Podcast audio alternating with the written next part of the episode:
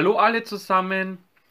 Schön, dass ihr wieder eingeschaltet habt zu einer neuen Folge hier bei meinem kleinen Blog.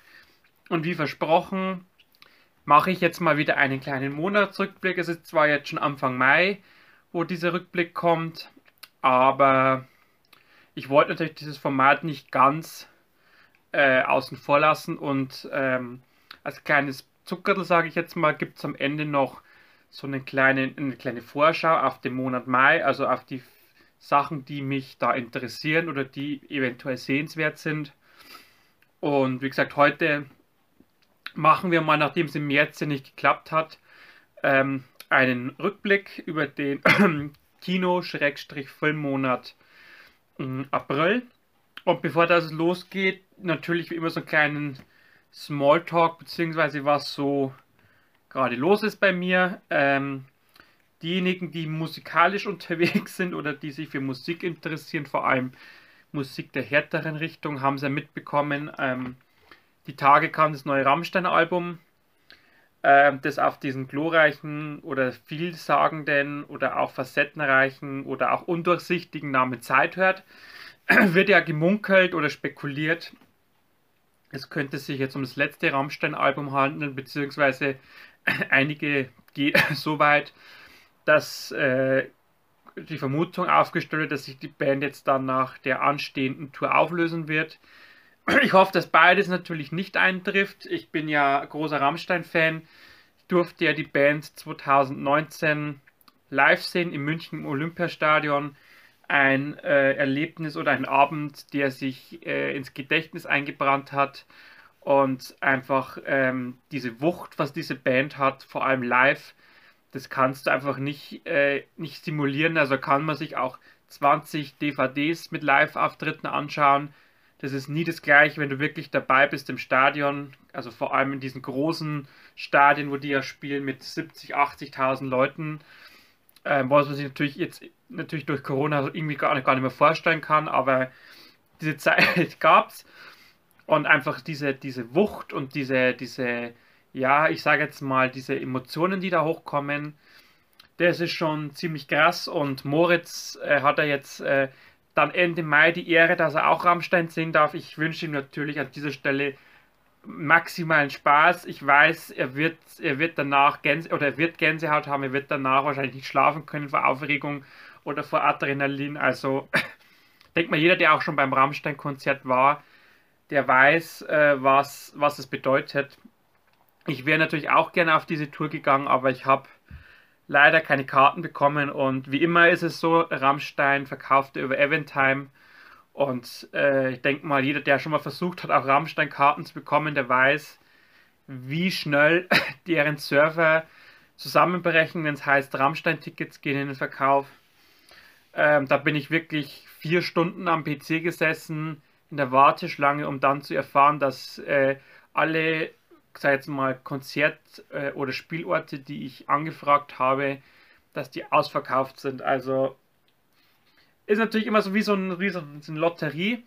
2018, als die äh, Karten für die Tour 2019 in den Verkauf gingen, da hatte ich einfach Glück, dass ich da Karten bekommen konnte und jetzt, mein Gott, wie gesagt, man kann nicht im Leben alles haben, aber allejenigen, die da hingehen oder die hingehen können, genießt es. Äh, ich denke mal, das wird für jeden ein bleibendes Erlebnis sein.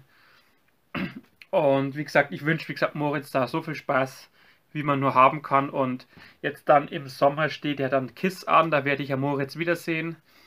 Da freue ich mich auch schon drauf. Kiss ist ja auch so eine Band, die, wo es ja schon seit gefühlt 20 Jahren heißt, die hören auf und sie spielen immer noch. Und ich habe so die Hoffnung, dass es bei Rammstein ähnlich sein wird, dass die auch mit 80 noch auf der Bühne stehen und selbst mit 80 brennen die die Hütte noch ab. Genau, also nur, aber nur dazu, ich hätte euch natürlich das Album jetzt gerne auch noch kurz gezeigt. Aber es liegt bei mir gerade im Auto, weil ich es da äh, rauf und runter höre. Und ähm, natürlich auch mit et etwas lauterer Lautstärke. Aber das ist bei Rammstein ganz normal. Genau, das war jetzt das Wichtigste. Ansonsten habe ich natürlich wieder auch mein äh, Programmheft mir geholt für die Regensburger Kinos, das Wohin, mit der Titelseite diesmal Rabbi Kunert gegen George W. Bush ist praktisch im, in der aktuellen Ausgabe der Film, den man speziell hervorheben möchte. Für alle diejenigen, die das Magazin erkennen oder auch vielleicht nicht kennen, auf der Rückseite hat man im Prinzip immer das ganze Monatsprogramm der äh, vier Regensburger Altstadtkinos. Finde ich immer ganz schön, weil dann habe ich immer den Überblick gleich zur Hand, äh, welchen Film ich wann gucken möchte, beziehungsweise welche Filme in welcher Woche oder welchen Tagen laufen. Und ähm, da kann man dann schon mal das Monat ein bisschen grob planen. Ähm, und wie gesagt, das ist immer, ist, ich finde es auch so übersichtlich und wie gesagt, ähm, das ist halt einfach auch für die Schnelle, dass man einfach äh, gleich das Programm griffbereit hat oder die Programme. Und da ist zum Beispiel ein Film dabei, bevor dass ich jetzt mit Monatsranking anfange, den ich jetzt im April nicht geschafft habe, ähm, oder mehrere Filme, sage ich jetzt mal, die ich jetzt noch nachholen möchte.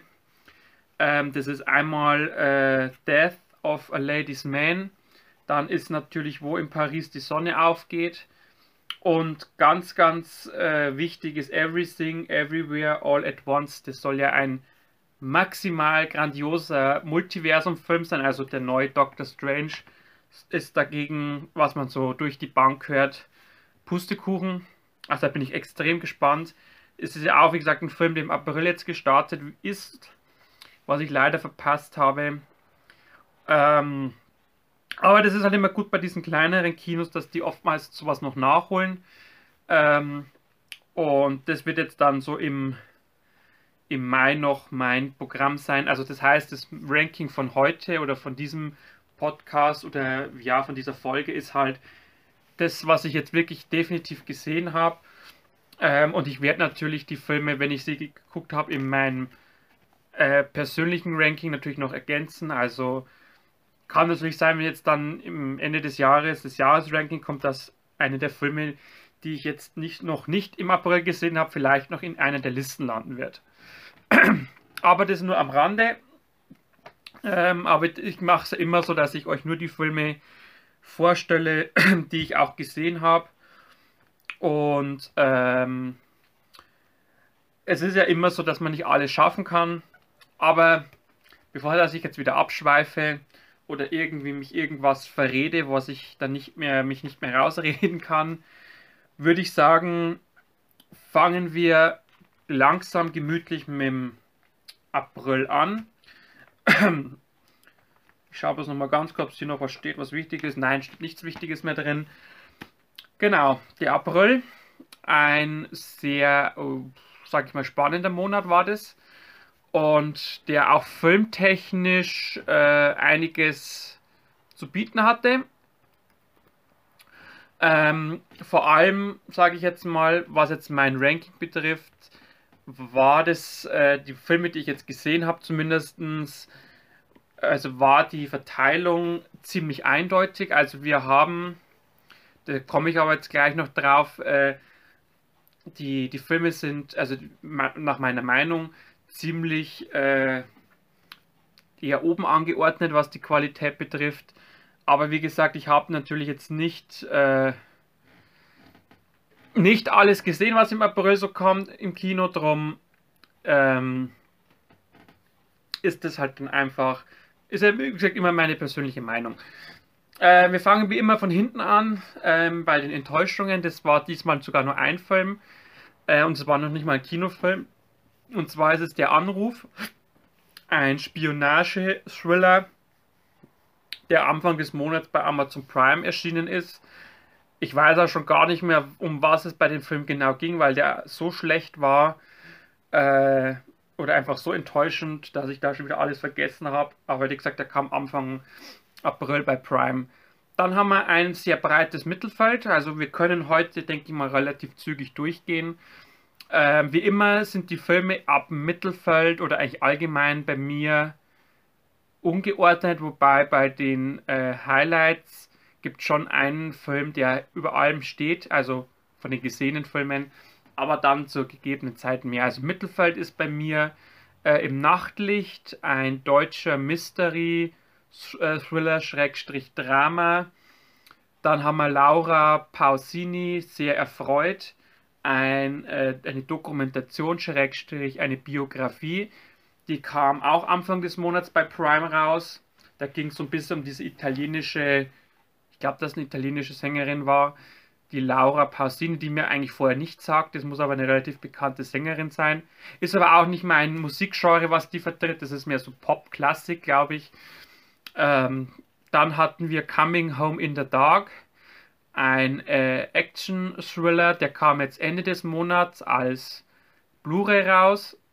Ähm, hat so ein bisschen mit Entführung und äh, Entführung zu tun und äh, ja, so der Film spielt lange Zeit in so einem Auto auf der Straße.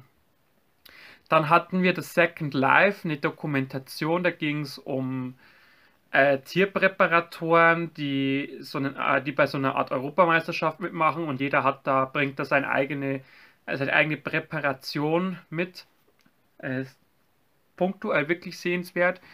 Dann haben wir Fantastische Tierwesen, Dumbledores Geheimnisse, ein Fantasy-Abenteuerfilm, der dritte Teil des Harry Potter Spin-offs, der, äh, muss ich sagen, sogar für mich ein Ticken besser war als der zweite Teil ähm, weil er einfach versucht, zumindest äh, phasenweise wieder zurückzugehen auf die titelgebenden Tierwesen, die hier eine deutlich größere Rolle haben als noch im Vorgängerfilm.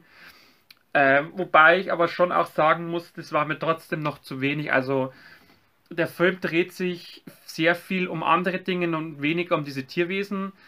Und was ich auch noch ein bisschen problematisch fand, war, dass diese Zusatz mit Dumbledores Geheimnisse oder dass diese Geheimnisse halt in so zwei, drei Nebensätzen abgehandelt werden und der Rest vom Film oder für den Rest des Films sind sie irrelevant. Da hätte ich mir schon noch ein bisschen mehr Tiefe und vor allem ein bisschen mehr Umfang erhofft. Und natürlich, äh, also nichts gegen Mats Mikkelsen. Ich weiß, viele finden ihn in dieser Rolle toll, aber für mich war Johnny Depp der bessere Grindelwald. Das ist aber meine persönliche Meinung. Ich weiß, dass viele andere äh, Mats Mikkelsens Art besser für die Rolle finden. Also natürlich optisch ist es natürlich nicht mit dem Grindelwald vergleichbar, wie man ihn erkennt oder glaube ich, wie er sogar in den Büchern beschrieben ist. Natürlich von seiner charakterlichen Art her kann es schon sein. Ich, ich kenne ich kenne die Bücher nicht. Äh, ich kann mich immer nur auf die Filme beziehen. Ähm, kann durchaus sein, dass er in den Filmen diesen Charakter auch hat, wie der Mats spielt. Aber wie gesagt, von der ganzen Aura und vom Charisma, hier hat mir einfach Johnny Depp besser gefallen. Aber wie gesagt, das ist meine persönliche Meinung. Dann haben wir noch weiter im Mittelfeld äh, Haute Couture. Ich hoffe, dass ich es richtig ausgesprochen habe. Das, glaube ich, ist ein französischer Titel. Eine Tragikomödie, wo es um ein junges Mädchen geht, die sich als Tagesdiebin durchschlägt und gerät dann an eine etwas ältere Dame, die ist bei Dior als Modeschöpferin oder als äh, Schneiderin äh, beschäftigt und die glaubt oder die, es entwickelt sich eine besondere Beziehung der beiden. Und dieses junge Mädchen äh, bekommt dann so Einblick in diese Welt der Schneiderin und findet es relativ schön, was man da machen kann oder sieht darin ihre Passion. Und es ist auch so ein bisschen Coming-of-Age-Charakter mit drin. Dann haben wir äh, Downton Abbey, eine neue Ära also Teil 2 von der Filmadaption der beliebten Serie. Es ist ein Drama, Schrägstrich History-Film.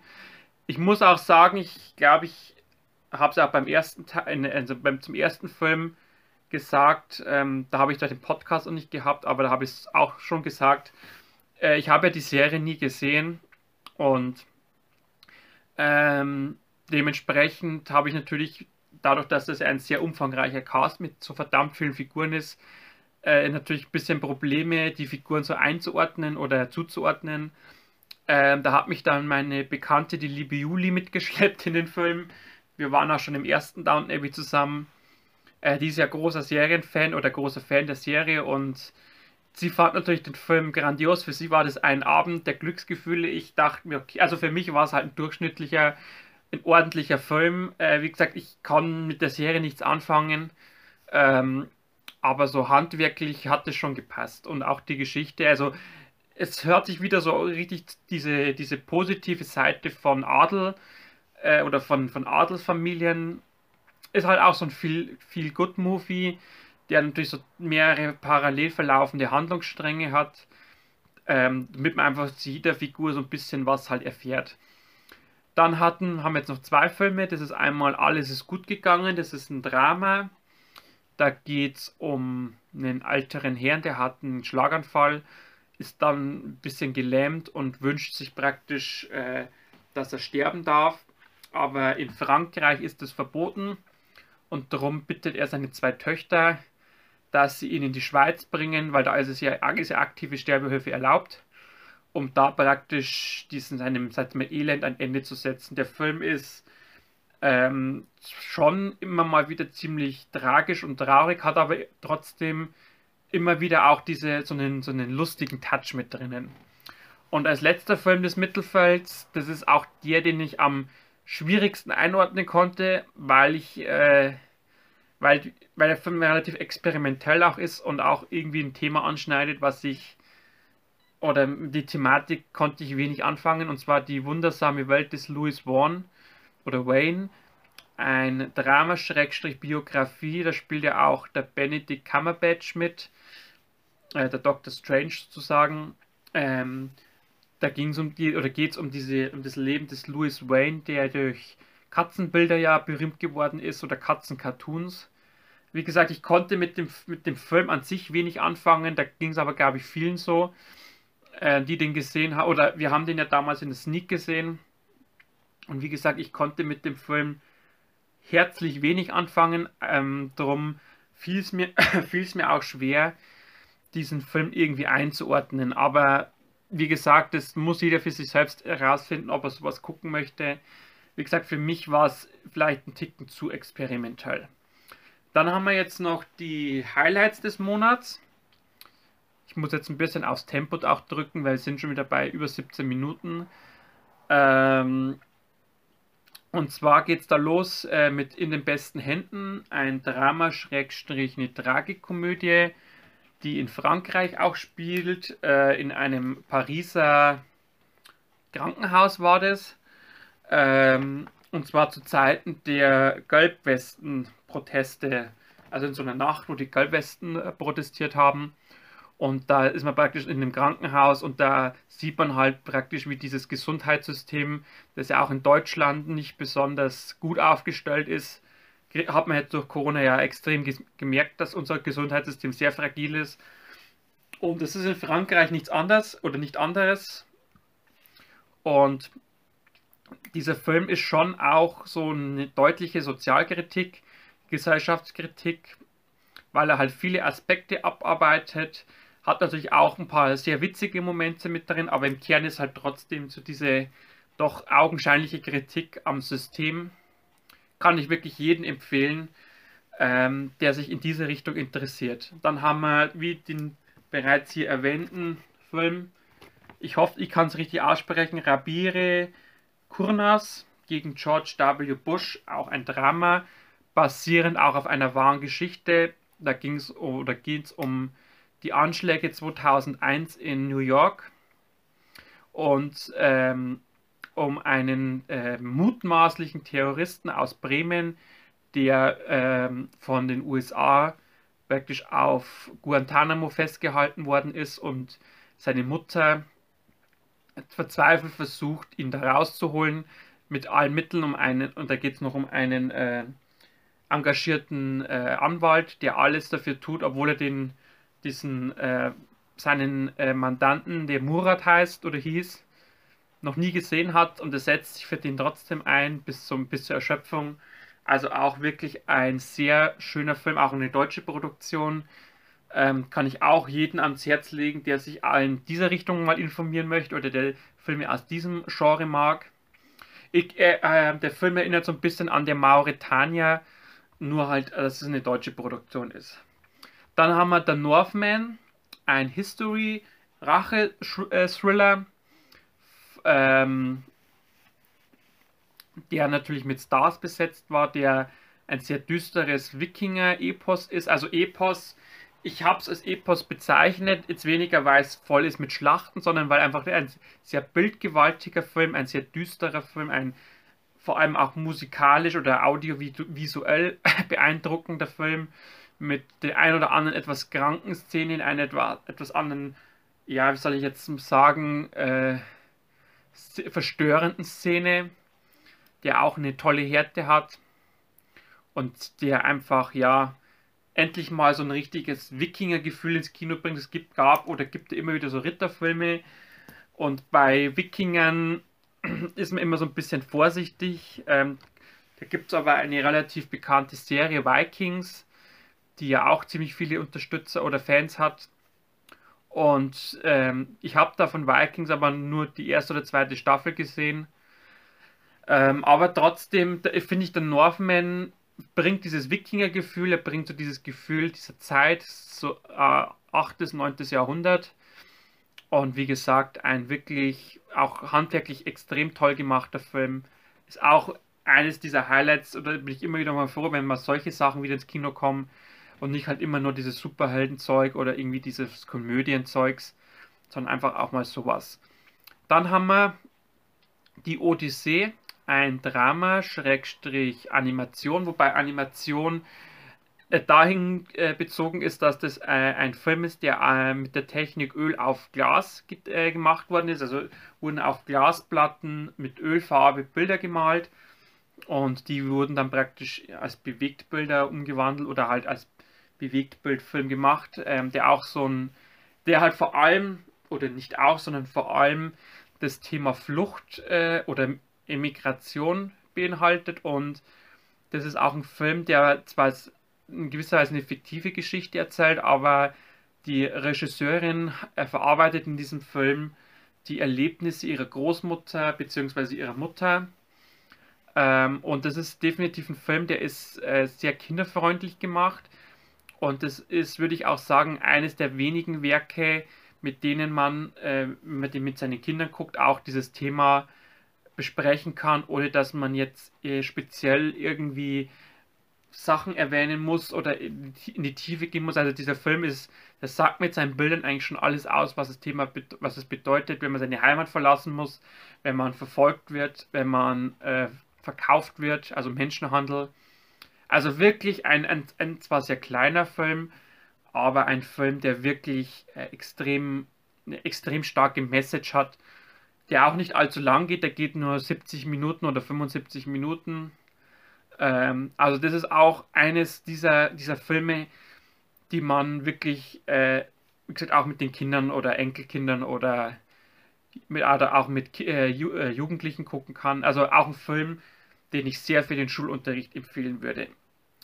Dann haben wir, jetzt haben wir nur noch vier Filme, äh, Eingeschlossene Gesellschaft, einen Komödie-Drama, auch ein deutscher Film, ähm, wo es um äh, ein paar Lehrer geht, die sind im Lehrerzimmer, da kommt ein Vater mit einer Pistole rein, weil sein Sohnemann beim Abitur, weil ihm ein Punkt fehlt, dass er das Abitur schafft und jetzt äh, nimmt er praktisch die Lehrer als Geisel und die sollen halt diesen einen fehlenden Punkt halt irgendwo raussaugen und während die da zusammensitzen, kommen halt die ganzen düsteren, oder ja, nicht düster ist so ein schlimmes Wort, diese ganzen Geheimnisse dieser einzelnen Lehrer auf, die alle irgendwie nicht frei von Fehlern sind und die im Prinzip nach außen hin was anderes darstellen, wie sie charakterlich sind. Also wirklich ein schönes Kammerspiel aus Deutschland, der auch äh, immer mal wieder in die Tiefe geht, der auch äh, sehr viele schöne Momente hat,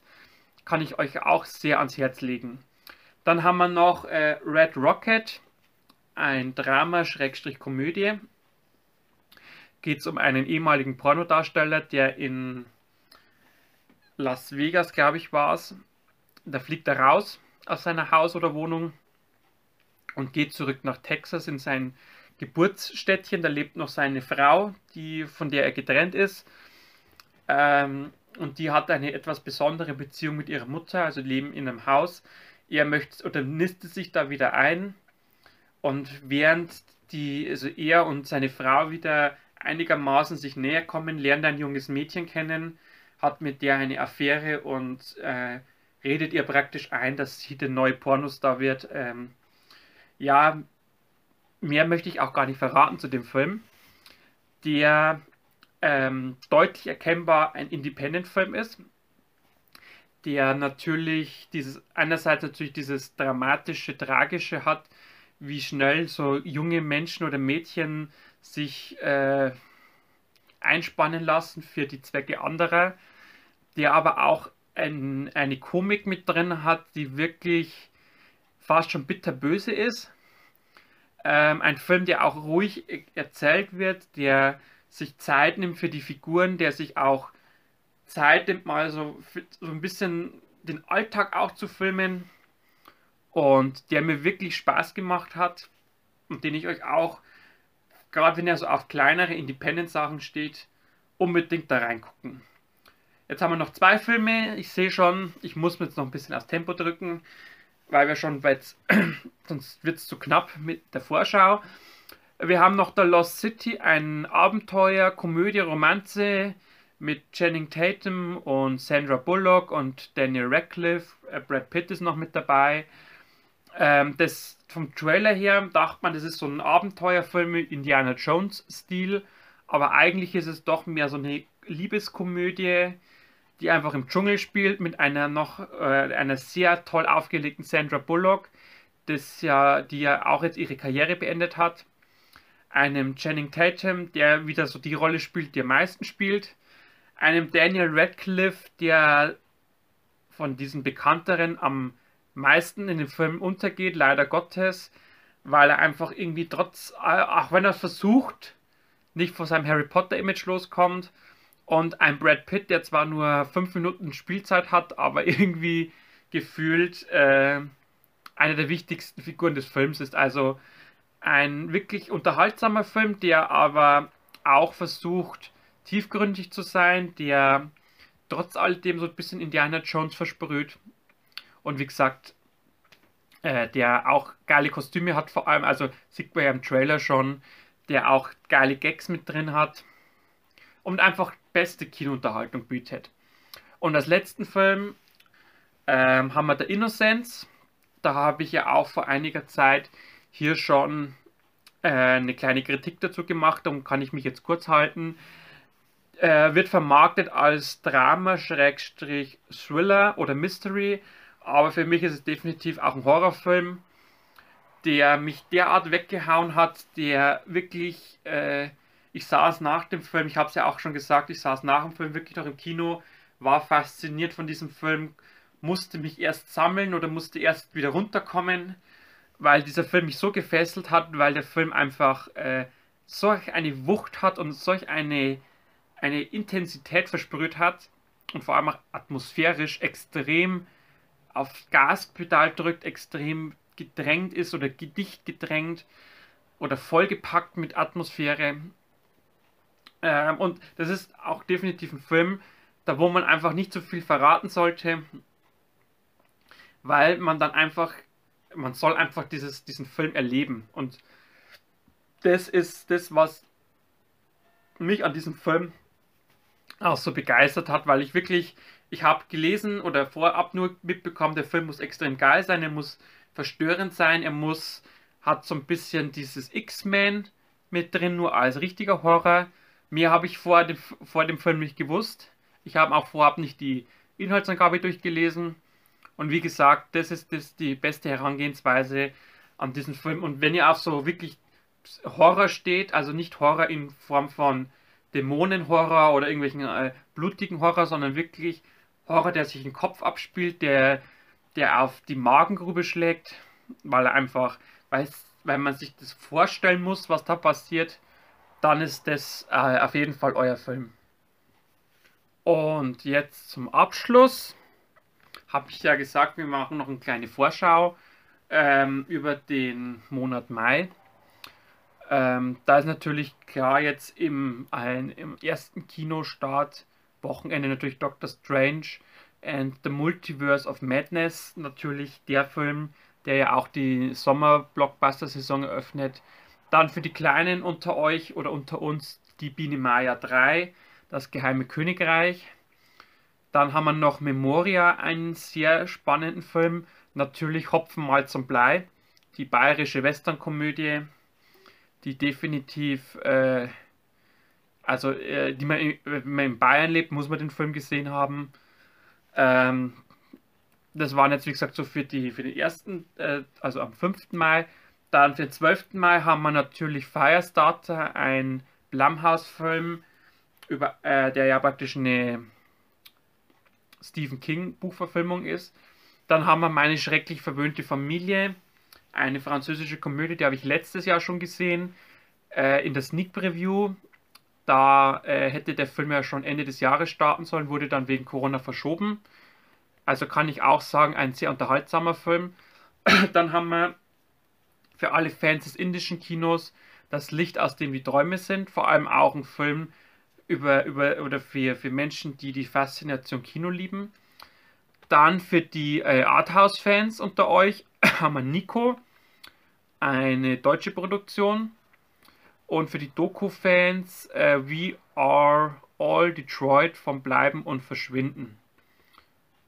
Ähm, da geht es um die Stadt Detroit, die ja bekannt ja war für Autos und die ja ein bisschen am Verfallen ist und jetzt ein bisschen wieder ein bisschen aufersteht.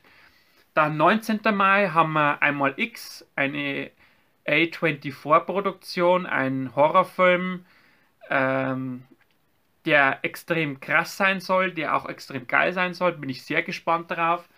Dann für die Tierfreunde unter euch haben wir Dog, das Glück auf vier Pfoten mit Channing Tatum, äh, der ja auch in Amerika extrem erfolgreich äh, läuft immer noch. Dann haben wir äh, die Stasi-Komödie, eine deutsche Produktion, da wo der Trailer auch sehr unterhaltsam ist oder auch sehr viel Spaß verspricht. Ähm, dann haben wir für die Doku-Freunde haben wir I Am Slatan, eine Biografie über Slatan Ibrahimovic. Ähm, und dann haben wir schon den 26. Mai, da haben wir natürlich dann Top Gun 2, Maverick, äh, der neue Tom Cruise-Film, den ich mir nicht angucken werde. Ich bin ja kein Tom Cruise-Fan. Dann haben wir Immenhof 2 für alle Pferdefreunde. Dann haben wir Alles in bester Ordnung. Ein, soll ein sehr guter Film sein. Dann haben wir Bob's Burger, der Film, wo viele schon davon schwärmen. Ähm, genau, und äh, Ende des Monats noch Detective Conan, also ein japanischer Film. Ansonsten, wie gesagt, das war jetzt so auf die Schnelle die Highlights oder das, was vielleicht sehenswert ist. Äh, ich werde natürlich versuchen, noch ein bisschen mehr zu gucken. Einfach mir auf Instagram folgen, ist immer eine gute Idee. Und dann sind wir heute durch mit dem Monatsrückblick, Schrägstrich, kleiner Ausblick. Ähm, ich danke euch natürlich fürs Reinschauen. Ich bin natürlich gespannt über eure Rückmeldungen, was eure Filme des Monats waren oder eure Enttäuschungen. Und dann sehen wir uns ganz bald wieder. Bis dahin alles Gute, macht es gut, ciao, ciao.